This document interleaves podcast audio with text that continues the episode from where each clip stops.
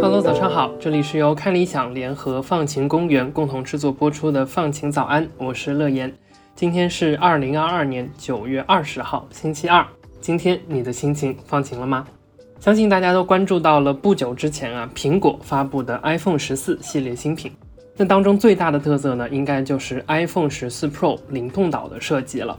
那无论你对这个新设计的看法如何，是惊叹也好，无感也罢，这次的新品发布会呢，苹果又足足赚取了不少关注。那目前呢，iPhone 十四 Pro 系列的手机已经在各个线下门店开始第一批预约提货了。那我甚至有听到过等在门店门口加价收购十四 Pro 新机的消息。那可见啊，大家对于这部手机的热爱和期待了。那今天的节目呢，我就想和你从我们对新手机或者是新的数码产品的狂热开始聊起，以及一个重要的问题：我们真的需要一台新手机吗？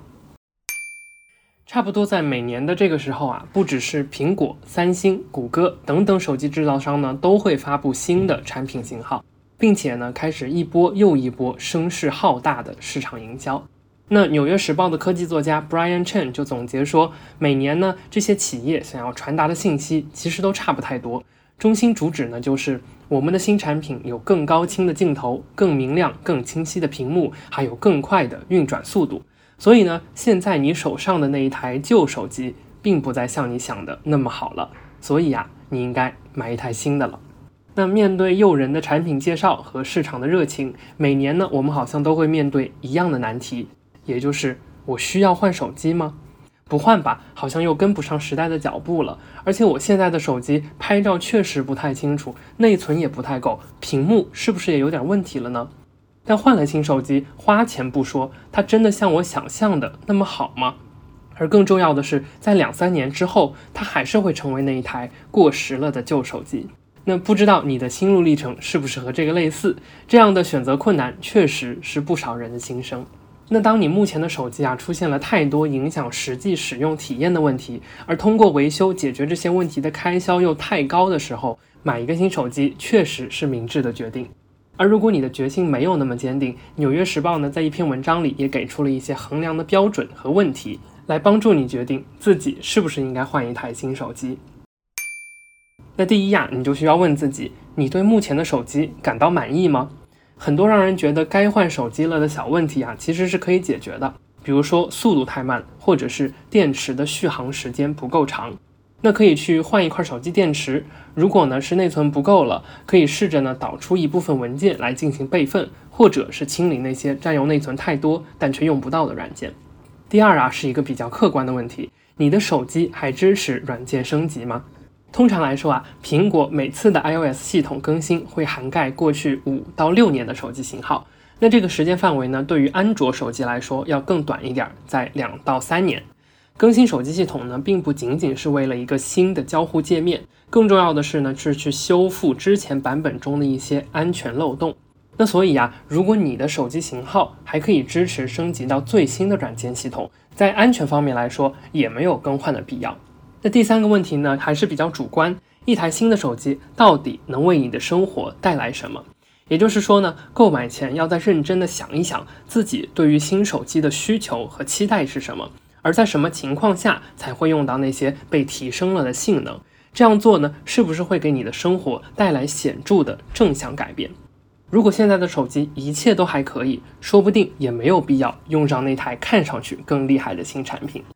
说了这么多，其实这三个问题呢，都有一个更核心的观点，也就是我们经常会觉得，生产商出了新的手机型号，我们就需要考虑是不是要更换一个。但我们呢，其实是需要反思这样的习惯的，晚点换手机也并不是一件坏事儿。那更重要的事情是呢，我们需要去探讨，在生产和销售的这一端来看，为什么手机和各种电子产品的寿命不能更长呢？其实啊，目前电子产品的设计呢，并没有考虑到太多关于长期使用的问题。比如说苹果，我们是没有办法自己打开我们的 iPhone 进行维修的，需要到苹果的门店或者是官方授权的维修点来进行维修。而且呢，我们还会经常遇到维修价格过高，还不如买一台新手机的尴尬局面。那关于电子产品维修的权利啊，Y Y 在第一季的第一百九十八期节目当中曾经提到过，让消费者自己维修产品，或是自主选择第三方进行维修，其实呢，是我们作为电子产品消费者很重要的权利。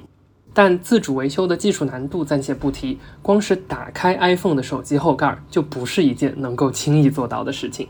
那说到这里啊，我就想起了小时候爸爸妈妈用的智能手机，比如说诺基亚和摩托罗拉。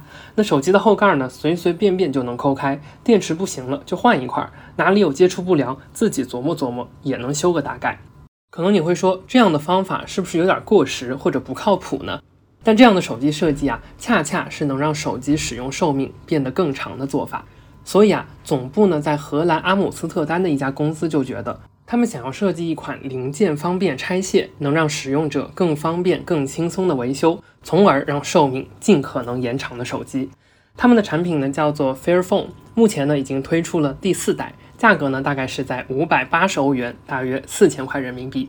那这款叫做 Fairphone 的手机的特点呢，就是让消费者能在享受智能手机带来的便捷体验的同时，在更大的程度上掌握对手机寿命和维修的主动权。Fairphone 的手机后盖非常的方便拆卸，而打开之后呢，也有关于各部分零件的清晰标示。这里是电池，这里是镜头部件等等。在软件方面呢，Fairphone 搭载了安卓系统。刚刚我们提到说，一般两年内的新机可以更新到最新的安卓系统，但在六年前推出的 Fairphone 机型上，我们仍然能够进行安卓系统的更新。当然了，我们不能期望 Fairphone 能带来 iPhone 或者是三星手机的使用体验，而他们呢，也仅仅是一个一百一十个人左右的团队，很难和苹果等电子产品巨头相提并论。但通过 Fairphone 的设计理念啊，我们也可以来反观这些大企业的做法，他们完全有能力做得更好，把手机产品设计得更便于维修，寿命更长。而对于作为消费者的我们而言，首先需要意识到自己的维修权也一样重要。同时呢，也要认清生产商在发布新品的时候，为了吸引我们去购买而进行的营销炒作。那不过啊，现在不同版本的手机之间呢，我会觉得差别越来越小了。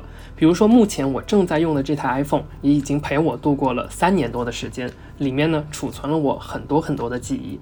那不知道你现在的手机用了多久呢？你会想要换一台新手机吗？欢迎你和大家分享你的观点。